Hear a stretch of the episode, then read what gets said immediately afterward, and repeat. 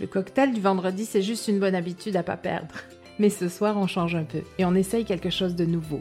Un nouveau style de martini, un nouveau vin, un nouveau cépage, quelque chose de différent, un nouveau gin, un nouveau gin sans alcool si vous ne buvez pas d'alcool, mais dans un mélange inconnu avec des jus inconnus. Bref, on innove.